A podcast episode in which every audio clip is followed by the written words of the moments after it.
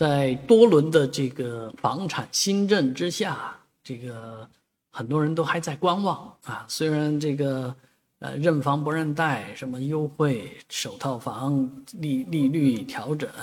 啊，LPR 下降，但是整个房地产市场目前的格局呢，大家还有点看不太清晰。而最近发布的这个上海二零二三年第九次入市新盘的公示呢，让人看到了一些方向。为什么呢？这里面有一个指标叫认购比，所有的房子的认购比都超过了一啊，就是啊，一般一套房有两个到三个人想想要，或者一点几个人想想看，那这个房子呢，呃，卖出去基本上嗯是稳当的。啊，而且在目前的这个公示的价格上来看呢，呃，平均价都还比较的高啊，或者说这个价格和该区域的这个呃正常价格呢没有什么大的出入啊。这个最便宜的，你看到